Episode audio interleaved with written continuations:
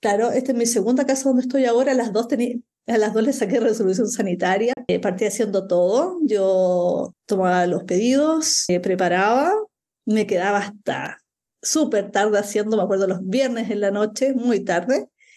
Y luego al otro día despachaba. Y así era. y llegó un momento, me acuerdo, un febrero de hace ocho años más o menos, que dormí tres horas y media. Y dije, ya, este es el momento. Está lleno de, señoras que hacen ricas tortas, pero nosotros tenemos que, nosotros, Tani, no quiere ser una señora más que hace ricas tortas. La, idea es escalarlo. Y para eso, cada una eh, tiene que trabajar hacer lo mejor posible, porque es un trabajo en equipo. Escuchar mucho lo que te dicen. Por ejemplo, mi madre cuando me vio aquí pasteleando en la cocina, que estaba con cofia y, y de blanco, eh, pero me dijo, Elita, tantos años estudiando en la universidad para hacer pasteles. y ahora ella está muy orgullosa que la Elita tiene dos pastelerías. Buenas, buenas, ¿cómo están? Bienvenidas a este nuevo episodio del podcast.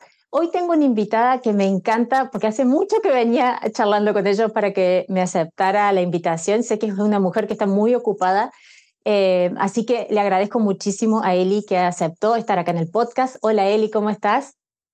Hola Silvana, bien por acá. ¿Y tú? Bien, muy bien. Eli es una mega emprendedora que ha montado eh, un negocio, claro que sí, eh, eh, y ella vende pastelería sin gluten, sin productos alergénicos. Ahora nos va a contar toda la gama de productos que tiene. su negocio se llama Tani Alimentos. Después nos va a contar cuáles son sus redes sociales y tenemos un montón de cosas para conversar eh, y le quiero preguntar muchas cosas de cómo ha organizado su negocio y cómo lo lleva a cabo. Así que, eh, Tani, si quieres presentarte, cómo te llamas, el negocio y a dónde estás, fundamentalmente. Ya, ok. Ya, yo me llamo Eli Cienfuegos, soy eh, de profesión ingeniera, hasta hace nueve años trabajaba full como ingeniero en informática, me iba a reír pero siempre mi pasión fue la pastelería. Lo que más me gustaría es saber cómo empezó el negocio. ¿Por qué una pastelería sin gluten? Ya, ok. Mira, yo hace 30 años eh, me diagnosticaron celíaca. Fue una, hace 30 años no había nada en el mercado sin gluten. Siempre de pequeña mi, mi pasión fue hacer pasteles. ¿ya? Siempre, incluso cuando estaba en el colegio, para juntar dinero para hacer una gira de estudio, viaje de estudio, yo hacía merengues y los vendía. Y bueno, cuando era, siempre me encantaron los pasteles. Y mi madre me decía, yo le decía, quiero comer esto. Y mi mamá me decía, hazlo tú, hazlo tú, hazlo tú. Y como soy cuadradita, así como de la base de ingeniería, tomaba nota de los grados, es decir, de la temperatura, de los gramos, y todo me funcionaba perfecto. Eh, bueno, ya hace 30 años me diagnosticaron celíaca. Llegué a pesar 41 eh, kilos, ahora peso 55. Y en, ese momento habían uno o dos puntos de ventas aquí en Santiago, en Santiago de Chile, y nada más. Y yo compraba los productos, pero encontraba siempre que lo dulce me quedaba mejor a mí. Y yo lo llevaba a cumpleaños y todo, decía, oye, pero qué rico, qué rico. Y, y, así partió Tani. Ah, yo trabajaba de manera, trabajaba, como te contaba recién, de, en informática y me iba bien. Y, pero hace nueve años dije, no, sabes que esto no es lo mío. No, no, yo quiero emprender, quiero hacer mi negocio, yo, yo creo que me va a ir bien. Porque la gente me decía, oye, sus productos son ricos, y me salí de lo de informática y me tiré 100% a, preparar pasteles. Yo partí en mi casa, en la cocina de mi casa. Claro, esta es mi segunda casa donde estoy ahora. Las dos a las dos les saqué resolución sanitaria.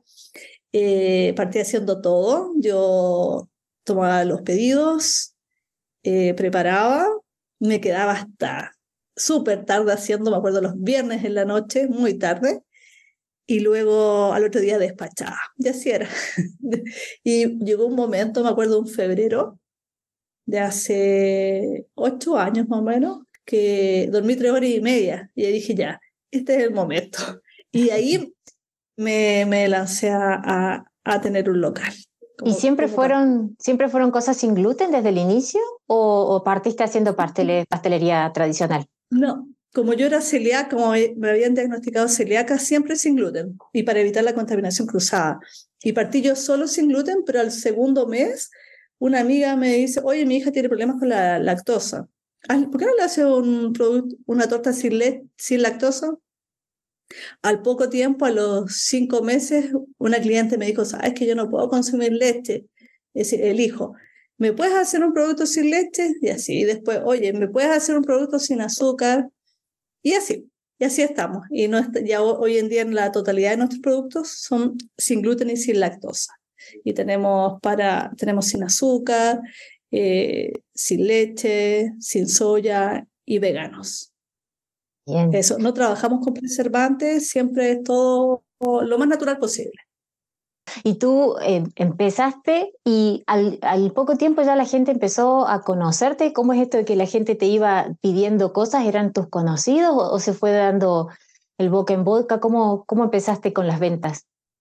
Eh, yo partí, eh, primero eran los conocidos y luego yo así patuamente le llevé a una crítica gastronómica mi torta de manjar nuez. La contacté y se la llevé.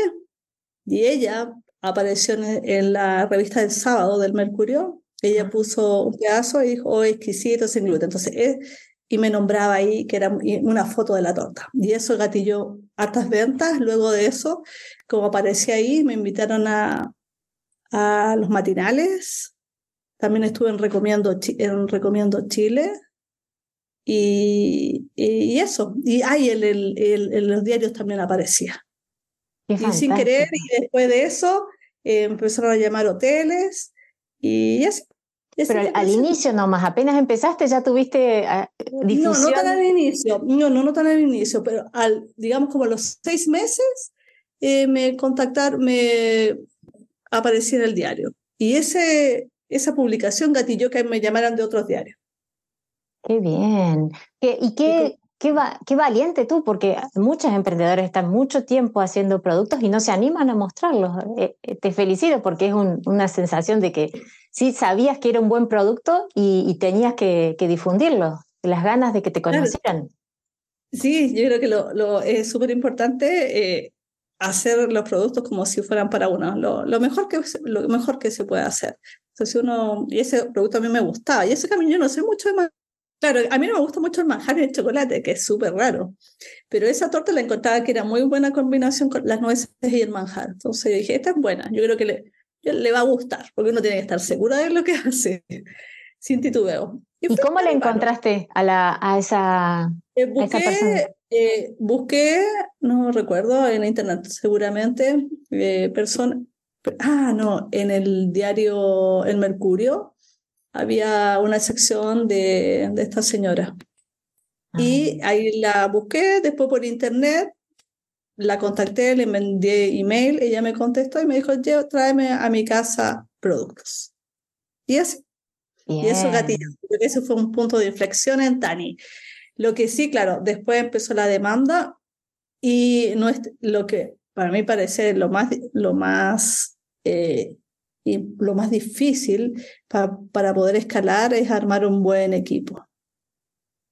Mm. Eso yo, porque siempre a las chicas que trabajan conmigo yo les digo, está lleno de señoras que hacen ricas tortas. La cosa es que tenemos que tratar de escalar esto, es decir, no tratar, vamos a escalar esto. Yo lo que siempre les digo a las chicas que trabajan conmigo es que está lleno de, de señoras que hacen ricas tortas pero nosotros tenemos que, nosotros, Tani no quiere ser una señora más que hace ricas tortas, la, idea es escalarlo. Y para eso, cada una eh, tiene que trabajar, hacer lo mejor posible, porque es un trabajo en equipo. Eh, yo tengo una chica que me ve la sala, son dos salas de ventas nomás que tenemos, pero ella me ve eso eh, y otra ve la producción. Uno de mis hijos, después, el año pasado recién, se incorporó y me ayuda con las cuentas y proveedores. Y yo veo eh, todo lo demás.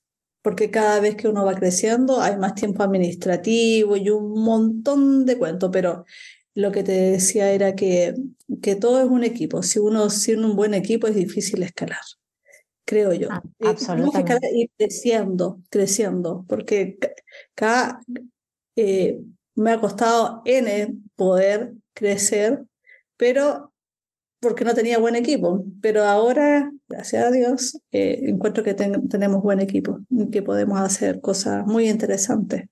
Qué bien. Y cuéntame cómo fue partir desde la casa. Me dijiste que tuviste que darle habilitación de las dos cocinas, tuviste que habilitar las dos cocinas. ¿Cómo fue ese proceso? Porque hay muchas chicas que no se animan a habilitar las cocinas y hasta ahí no más llegan.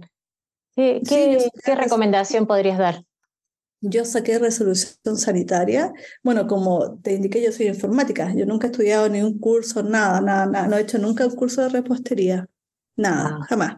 Pero, eh, pero me gusta. Entonces, cuando a uno le gusta, ah, ya sé, cuando yo recién partí, me acuerdo que me entrevistaron y salí en la televisión, una chef me dijo, eh, todas las todo lo que uno cocina tiene amor. Yo le dije, no, todo es 100% química. Yo muy cuadrada, pero con los años he, descubierto que no, que hay un porcentaje en cada receta de amor, porque yo le he pasado las recetas a algunas chicas que, que ya no están con nosotros en Tani y hacen la receta tal cual, con los grados, porque todo está anotado y no le quedan igual. Entonces digo, no, hay algo, hay algo de amor. Ah, eh, y volviendo a la de resolución sanitaria, eh, sí, yo fui carepalo a, acá al servicio de salud al servicio donde se obtiene la resolución sanitaria y expliqué. Y ahí un señor muy amable me dijo, mira, usted tiene que hacer esto, esto, esto, esto, lo otro. Y cuando lo tenga usted viene para acá y se le tramita. Y luego me vinieron a inspeccionar y eso. Qué fantástico. Tú sabes que ese, todos lados pregunto, todos lados pregunto. Ese es un gran tema para las emprendedoras, la resolución sanitaria. Les tienen mucho miedo, igual que estar inscritas con el Servicio de Impuestos Internos. No se animan a, dar ese paso y no se dan cuenta de cuánto las traba, porque después no pueden vender a empresas. Y es, un gran tema. Claro. Sí, y yo en un principio, bueno, ahora tengo casi el, el 99% de mis productos ya tienen ficha técnica porque como entrego en Oreca, hoteles, restaurantes y cafeterías, me piden... El etiquetado. claro, claro.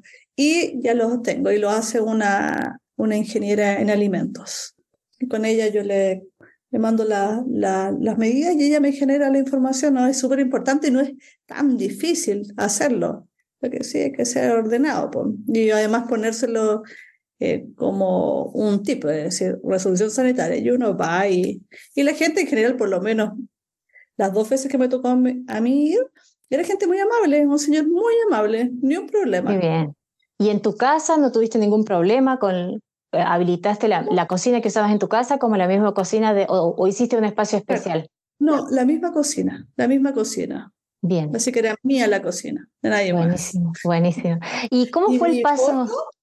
Y mi horno que tenía, le cambié, me acuerdo que tenía un horno empotado, le cambié dos o tres veces que se le quemaba eh, la resistencia. Y estaba todo el día funcionando. Y, y, de ahí de a poco me compré un horno más grande ya, con varias bandejas, cuatro bandejas, y me compré otro para hacer pan.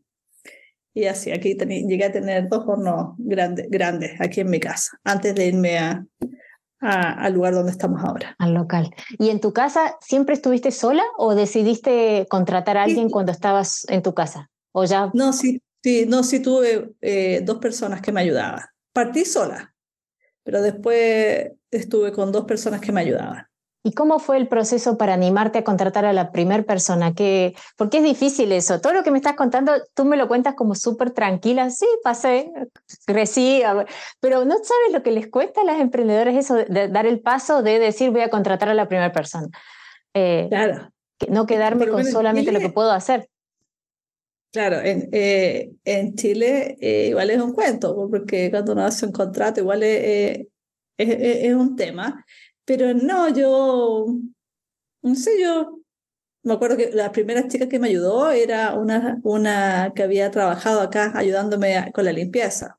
Y ella, pero no tenía dedos para el piano, para la limpieza maravillosa, pero no, primero eran personas que me ayudaban que yo las conocía, por, algún, por alguna, las conocía por alguna razón, pero había unas que no, no funcionaban. Luego me llamaron de una no sé por qué razón me llamaron de una, una vez nuevamente, alguien por ahí, un angelito me ayudó me llamaron porque necesitaban personas que, eh, que poner personas que técnicos en pastelería que pudieran hacer práctica. Ah, de algún instituto.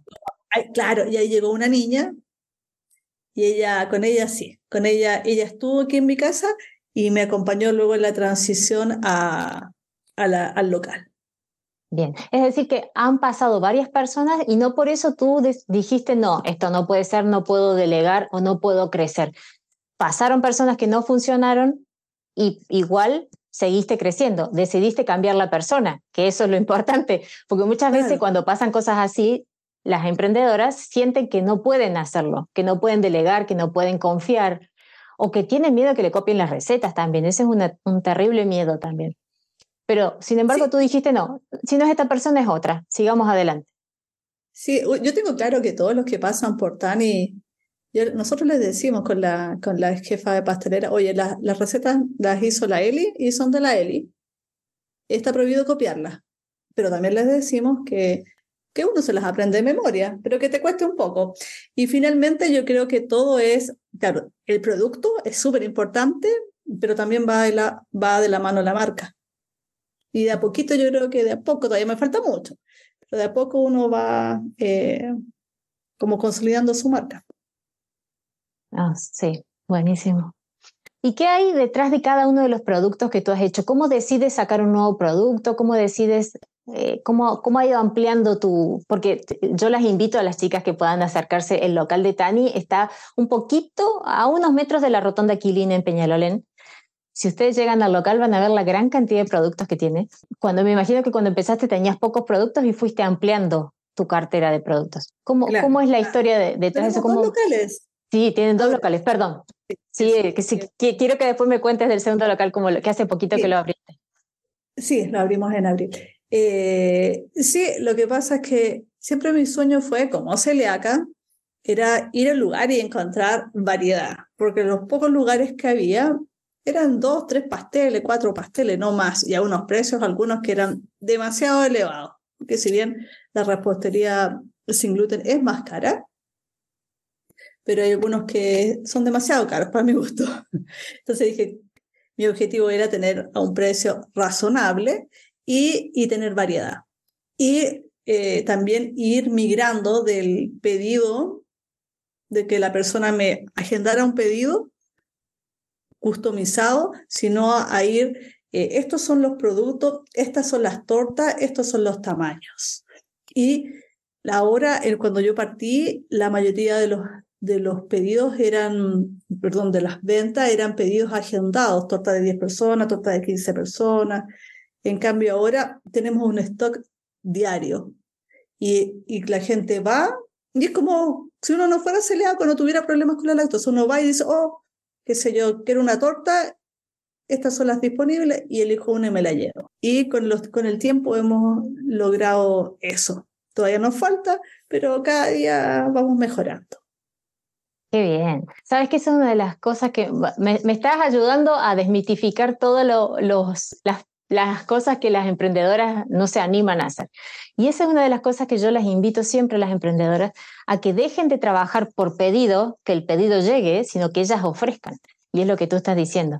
Porque ahí tú eres la que manda, tú eres la que también puede trabajar en serie. Me imagino que ustedes trabajan en serie y hacen, hacen actividades previas para tener justamente stock y no estar a último momento cocinando, ¿cierto? Hay, hay mucho trabajo que se puede congelar, no sé cómo, cómo hacen para tener.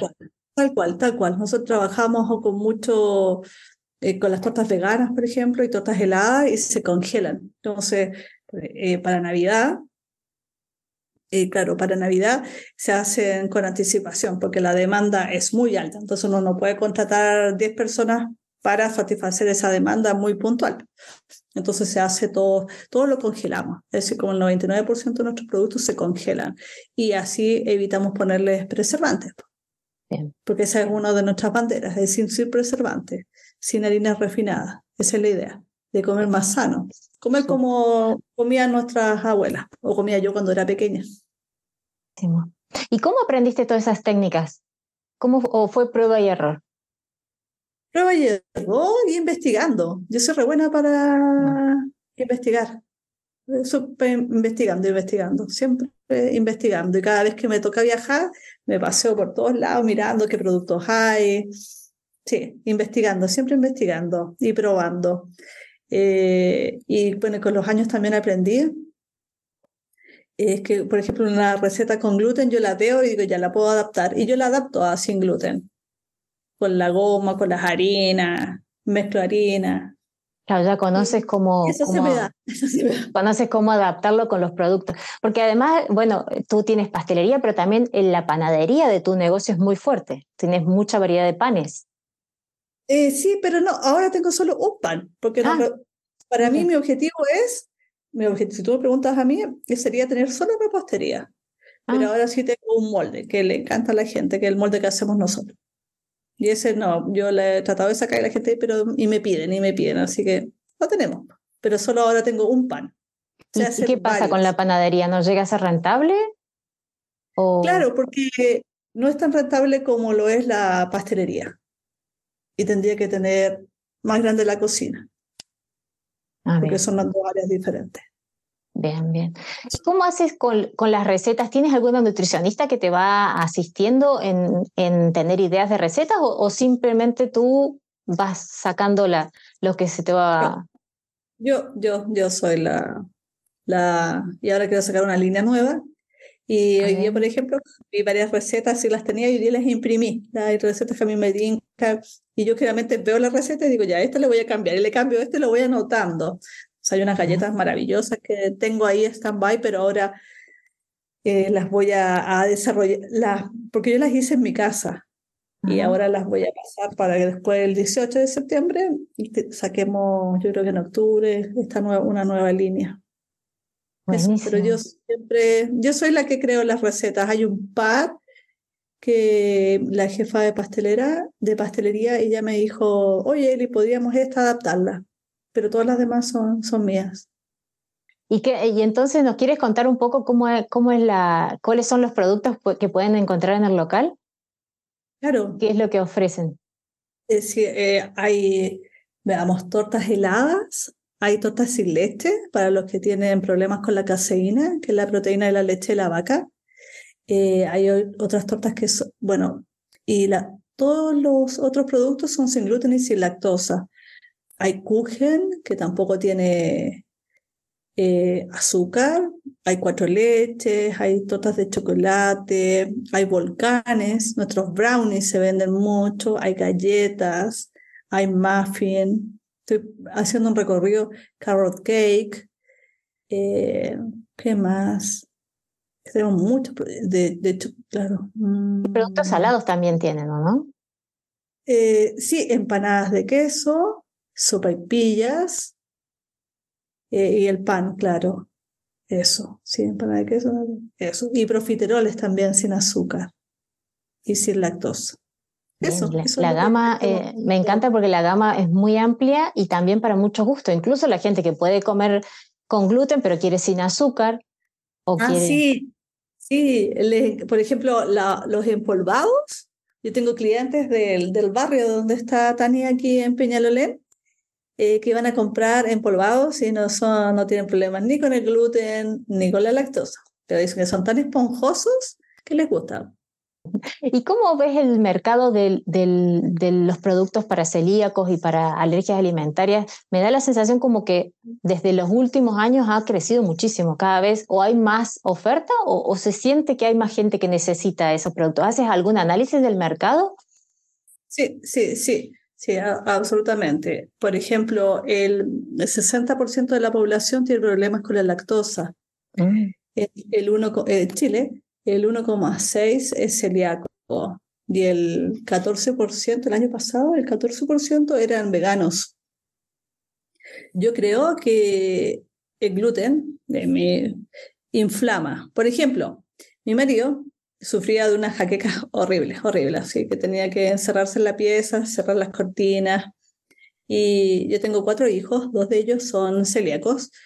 Y, el que, y uno ya que tiene 18, pero cuando estaba chiquito, me costaba mucho que no que hiciera la dieta sin gluten, porque aquí comprábamos pan con gluten y pan sin gluten. Y con mi marido decidimos, ya sabes que vamos a sacar el pan con gluten para que Joaquín, que es el pequeño, pueda comer. No se tiente. Y pasó el tiempo, seguíamos la totalidad de los productos en la casa sin gluten. Y un día le comento que había llegado una, una señora a comprar y que no era celíaca, que lo que sufría era de jaquecas y que el médico le dijo saque el gluten. Y mi marido me mira y me dice, ¿te das cuenta que ya no me dan jaquecas?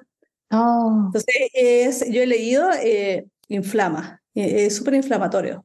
Entonces, yo creo que hay, tengo clientes que tienen cáncer, otros eh, fibromialgia, o sea, hay hartas patologías que los derivan a comer sin gluten.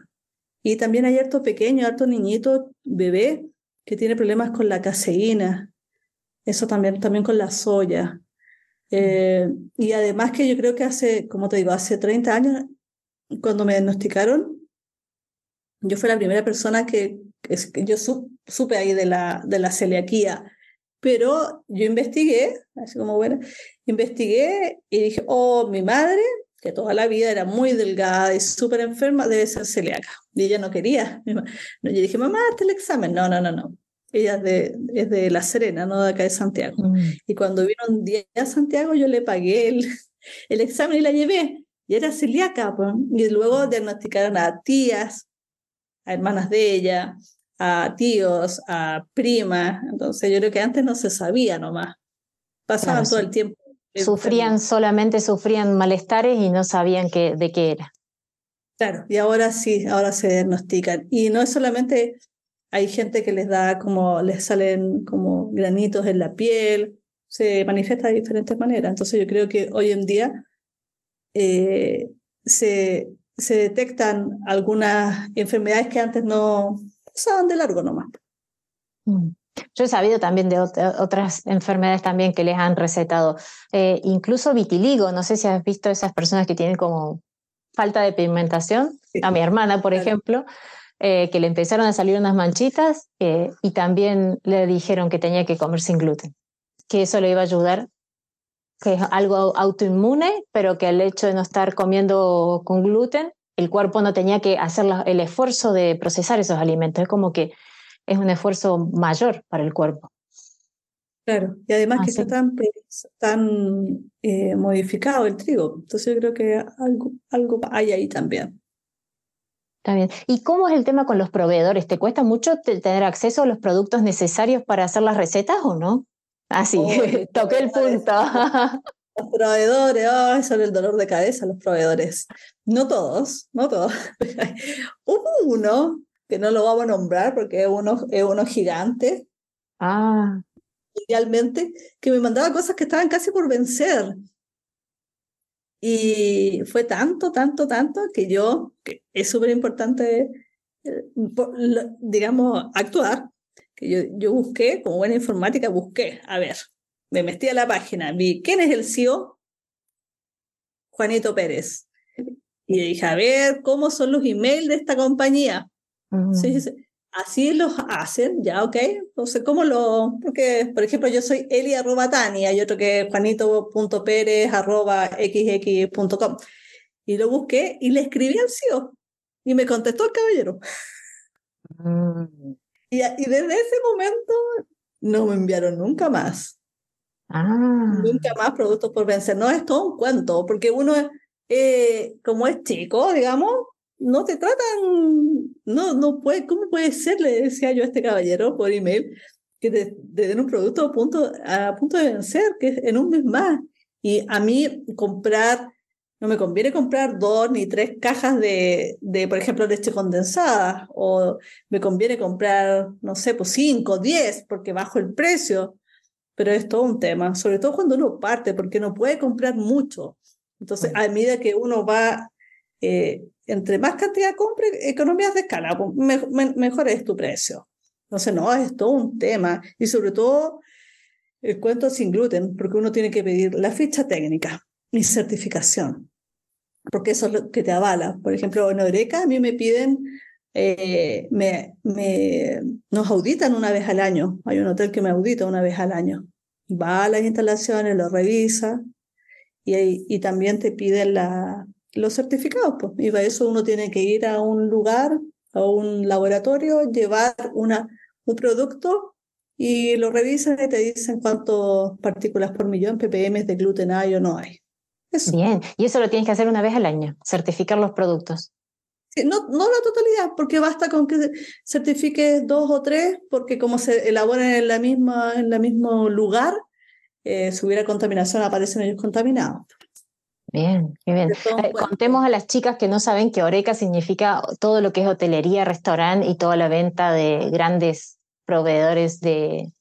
Oreca, hotelería, restaurantes y cafeterías. Así es. ¿Y cómo fue? Ah, nos contaste que ellos te contactaron por primera vez para venderles a un hotel cuando saliste en el diario, pero ¿cómo fue ese paso de empezar a vender eh, en los hoteles? ¿Ya tenías todo listo? ¿Tuviste que hacer todo rápido? ¿Cómo, cómo empezaste? No, porque ellos me llamaron y yo llevé muestras Y, y ok, pues me dieron una, una orden de compra. Y ya tenías listo la ya tenías listo. Trabajo con cuatro hoteles grandes acá, yo diría que son como los más grandes de Santiago y todos me han llamado, yo no he llamado a ninguno. He tratado ya de dos, pero no como que ya me dicen, ok, qué sé yo, pero no, yo creo que es maravilloso eso que me que ellos me llamen. Bien, y sigues trabajando con esos hoteles y eh, eso es fantástico. Antes de la pandemia, hay uno que llevamos siete años, yo diría, con el primero que partí. ¿Y cómo, cuéntame, cómo fue la apertura del nuevo local? ¿Cómo se decide una persona con un negocio como el que tienes tú a abrir un nuevo local? ¿Qué, ¿Cómo es el proceso? Ah, lo que pasa es que como yo estoy en Peñolén y Las Condes está relativamente lejos, eh, mucha gente, pero ¿cuándo y cuándo y cuándo? Sí, incluso me llaman de regiones también, pero ¿cuándo va a abrir acá y cuándo va a abrir allá? Entonces dije, ya, ah. apartamos primero, Las Condes. Pero me costó N, N encontrar local, porque hay unos muy grandes que es mucho costo fijo, entonces tenía que encontrar como el equilibrio y finalmente lo encontré. Y si bien partió lento, pero ahora ya está repuntando y se entiende también que uno tiene que, eh, no puede cosechar, si, se demora, uno siembra y luego viene la cosecha. Así que eso, eso, pero estoy feliz es decir, que ya, tiene, ya tenías clientes en esa zona que te estaban pidiendo y sabían que tú ibas a abrir el local allá. Entonces te estaban esperando. Tal, cual, tal cual. Así que. Y en cada local tienes alguien que tú pones a cargo, que conoces, ¿cómo, cómo haces con, eh, eso? Claro, eh, como se puede trabajar cinco días nomás y yo trabajo los siete, de lunes a domingo. Eso para mí mm. también fue un punto importante, porque generalmente los de Ciliaco trabajan seis días. Yo dije, oh, los domingos, pero si, ¿cómo los domingos como si los domingos yo quiero comer algo rico, la mayoría de la gente quiere comer algo rico. Entonces dije, no, vamos a funcionar los siete días. Eh, no, eh, pongo anuncios y ahí vamos viendo, vamos rotando, vamos viendo, entrevistamos las personas, eh, luego la, están un mes en la pastelería aquí en Quilín y de ahí están unas semanas acompañadas allá en la tienda y de ahí se dejan, se quedan solas. ¿Por qué? Porque como hay hay personas que, no la persona que tiene la, la alergia o la intolerancia, eh, me pasa que llegan y me dicen, oiga, ¿tiene productos sin lactosa? Y yo digo, sí, estos son. Ah, ya sabes, porque no, mi, mi sobrina, mi hija, qué sé yo, no puede consumir sin lactosa. Y le digo, ¿estás seguro que es sin lactosa o es sin leche? Y ahí queda. Ah. Y además que no se puede equivocar, pues si una persona que tiene problemas con la leche, no puede consumir sin lactosa. Entonces, todo en cuanto hay una preparación de las personas. Y también la, eh, tenemos etiquetados con sellos eh, blanco, rojo, celeste, morado o verde, dependiendo de, de, la, de la alergia o intolerancia de los productos. Entonces, es una manera fácil de, de, distinguirlo. Es decir, que tú además tienes que, claro, además tienes que educar a los compradores porque muchas veces no saben qué tipo de alergia tienen que, tienen que llevar y, y, te has creado un sistema para que ellos identifiquen rápido los productos. Claro, así es. Sí, desde que partí fue estos sellitos. ¿Y qué, ¿Y qué le dirías a una emprendedora que está empezando, no con sin gluten o un producto relativamente casero? ¿Qué le dirías que tiene que, que animarse a hacer para justamente para crecer, para salir del, del día a día y poder crecer en un emprendimiento de repostería. ¿Qué experiencia después de tantos años? Sí, yo creo que uno tiene que, creer en lo que hace, creer, creer en lo que hace, eh, no escuchar mucho lo que te dice. Eh, por ejemplo, mi madre, cuando me vio aquí pasteleando en la cocina, que estaba con cofia y, de blanco, eh, pero me dijo, Elita, tantos años estudiando en la universidad para hacer pasteles. Y ahora ella está muy orgullosa que la Elita tiene dos pastelerías.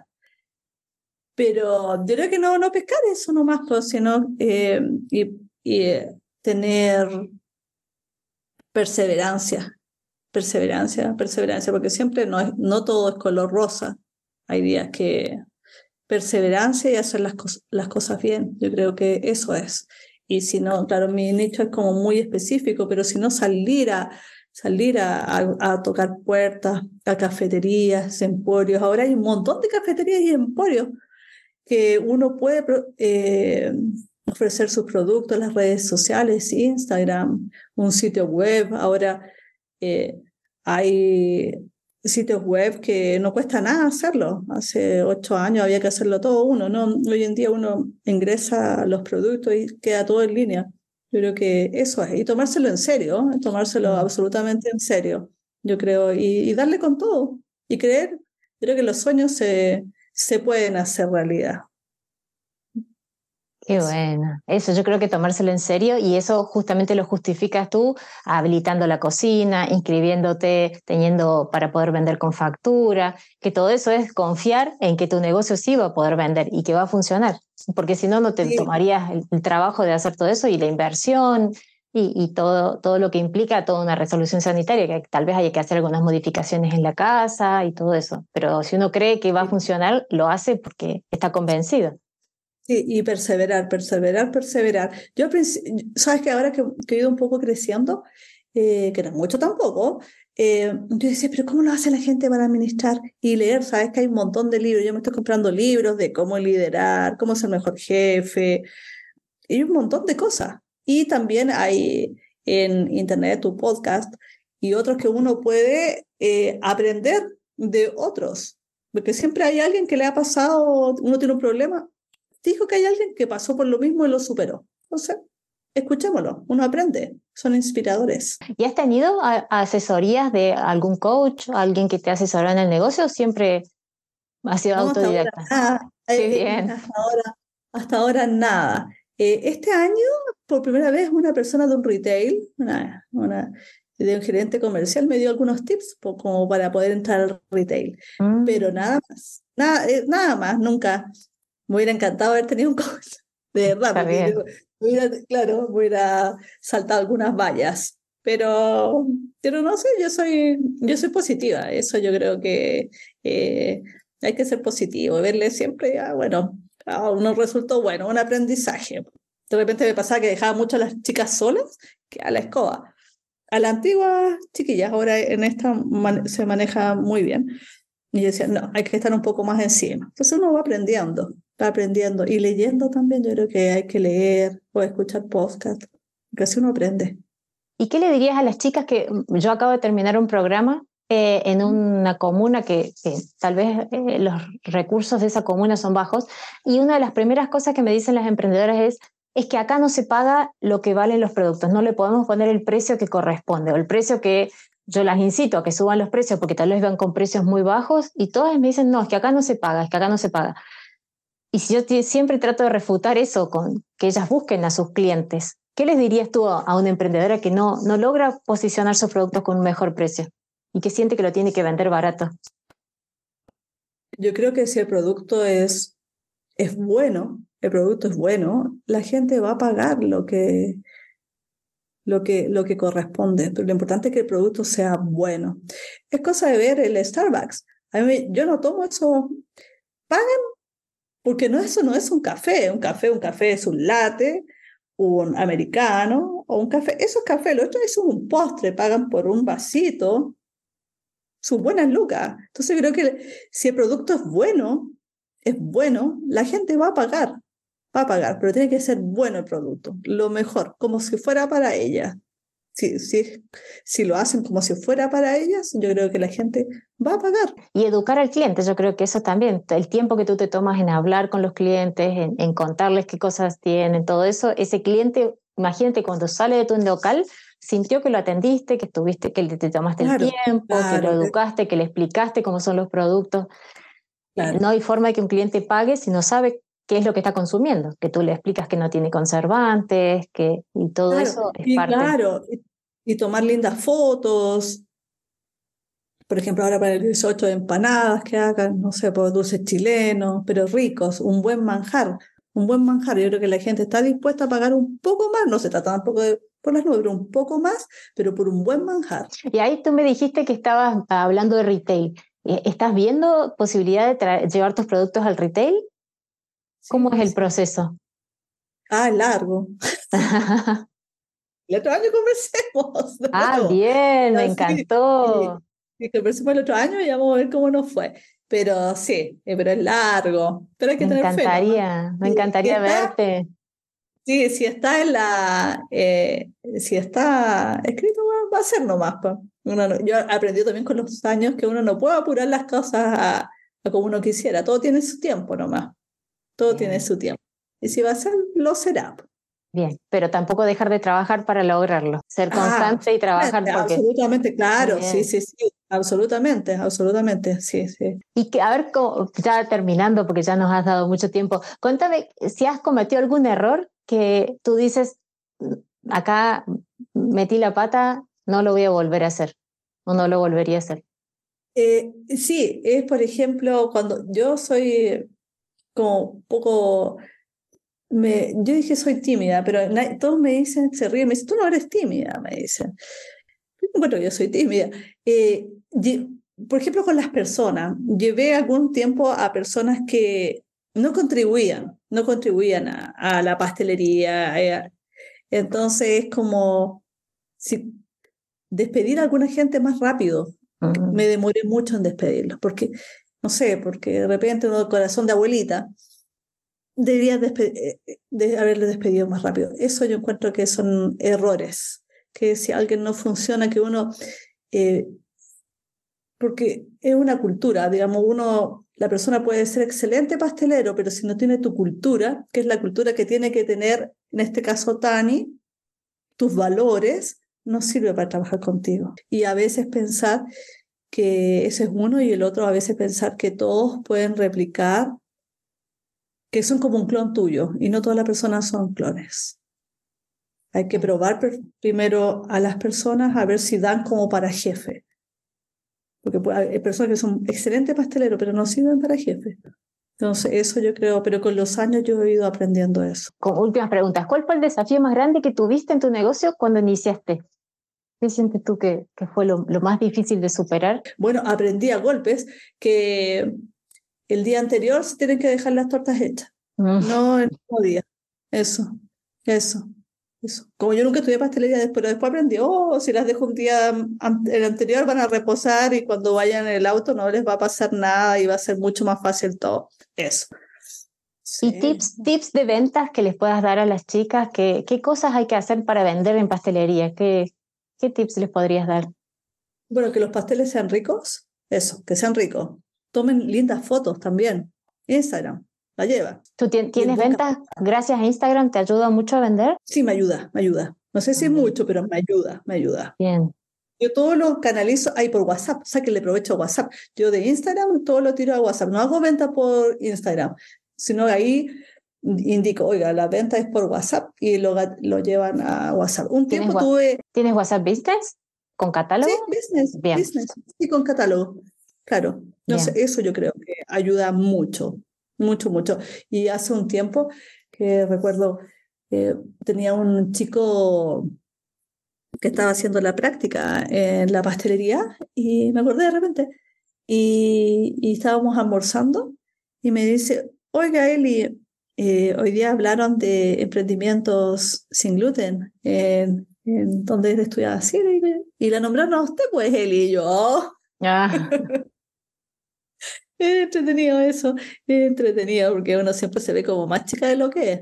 Yo aprendí leyendo que uno tiene que empoderarse más, pero igual yo me siento, todavía me siento chiquitita. Incluso el año pasado cuando me auditaron de, de un hotel, de uno de estos hoteles grandes, me dijeron, ¡Uy, no es tan chica! Pues me dijeron. Yo dije, pero yo me veo chiquitita.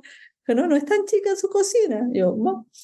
Pero bien, yo creo que hay que tener perseverancia y crear en lo que uno hace y hacerlo contento. Yo por mí trabajaría de lunes a domingo, pero aquí en la casa no estaría me darían, eh, no, mi marido y mis niños, pues. Pero de, ahora, con el tiempo, trato de venirme más temprano, venirme a las cinco y media y no ir los sábados y domingos. Pero el primer año de la pastelería que yo tuve en física, trabajé un año entero, que una, yo lo pienso ahora, y una locura. De lunes a, domingo trabajaba todos los días. todos los días. Qué fantástico. Y con cuatro hijos, te felicito. Es impresionante. Es decir, que se puede, eso es lo que yo les quiero contar. Para eso son estos episodios del podcast, porque muchas chicas sienten que no pueden, pero sí se puede. Hay que organizarse, me imagino que tú pediste ayuda, que no estabas sola, y, hay, que, hay que sentir... Ahora lo que hago, hago, me levanto más temprano, me levanto media hora, una hora, dependiendo, y, y hago un curso de inglés, y veo los correos más urgentes, entonces llego a la pastelería mucho más relajada, porque ahí me, que me hablan una, me habla la otra, que, entonces llego mucho más relajada. Entonces me levanto más temprano y yo soy como las gallinas, me, me duermo temprano. Nueve y media, diez y media, a, lo más a las once. Toda una empresaria. Bueno, la última pregunta. Si, hagamos de cuenta que tú estás en otro mundo y tienes que empezar un negocio nuevo desde cero. ¿Qué cosas no harías y qué cosas sí harías mucho más rápido para que surgiera mucho más el negocio? Mm, ¿Qué cosas? Las cosas que no haría eh, es eh, si una persona encuentro que no calza con mi cultura, dejarla, estirar eh, la permanencia. Eso no haría. Y lo demás es, mm, y, que, y lo demás yo creo que lo haría igual, me lanzaría me lanzaría, me lanzaría. A vender. a vender. A, vender. a promocionar. con un buen producto. Y quizás brandearlo más, brandearlo más, ponerle más, más el logo Tani, que en un principio era muy pequeñito, hoy día lo tengo más grande, brandear más. Eso. Bien, bien, que te reconozcan, que te reconozcan los clientes. Exactamente. Sí, y ay, también me pasó hace un tiempo, eso sí, fue una clienta y andaba toda desarmada porque era cuando estaba metida en la cocina y me dice, ¿cuánto me tocó? No sé por qué razón atenderla a mí. Y me dice, oiga, yo conozco a la dueña. Ah. Y le digo, sí, le digo yo, sí, me dice, soy yo. Le digo, ah, me... no te había reconocido. Claro, claro, desperfilada, pero ahora ya. Bueno, es que la mayoría de nosotras cuando cocinas tiene un look que no es muy de fotografía. Tal cual, tal cual, eso. Ah, sí. Te agradezco tanto que te hayas dado un tiempito para conversar con nosotros. Yo siento que va a ser muy enriquecedor para varias chicas que hay varios pasos que no se animan a dar y que escuchándote tal vez se animan a, confiar un poco más en ellas y a arriesgarse a tomar ciertos pasos, pero que después dan fruto. Así que quiero que le cuentes a las chicas dónde te encuentran, en dónde están los locales, por dónde pueden seguir tu trabajo. Ya, ya. Eh, eh, es mi, nuestro Instagram es arroba tani.alimentos. Tani significa en quechua que goza de buena salud. Ah, qué Tengo dos locales aquí en Santiago y están en, uno en Las Condes, en Presidente Riesco, 3064, esquina Carmencita, y el otro en Avenida Quilín, 5305 Peñalalén. Los dos están a pasos del metro. Y nuestro sitio eh, web es www.tani.cl. Me encanta con la, con la tranquilidad que cuentas todo. Yo creo que con esa misma tranquilidad es como has construido tu negocio y sigues vigente y, creciendo. Me, me gusta mucho. Y todos tus datos van a aparecer abajo en, el, en los episodios, así también las pueden buscar y la pueden seguir y pueden inspirarse con, con tu trabajo. Bueno, a Eli, te agradezco muchísimo. Muchas gracias por estar en este episodio. Y le mandamos un saludo a todas las emprendedoras, mándales un saludo tú y nos despedimos hasta el próximo episodio. Claro, un saludo a todas, eh, chiquillas, muchachas, y, y, perseveren, perseveren. Si las cosas son, perseveren y hagan el producto como si fuera para ustedes, el mejor producto, y les va a ir bien. Paciencia. Uno no siembra y cosecha de inmediato. Eso. Bien, muchas gracias, Eli. Un abrazo. Muchas gracias por haber estado en este episodio. Chao. Chao. Muchas gracias. Chao, chao.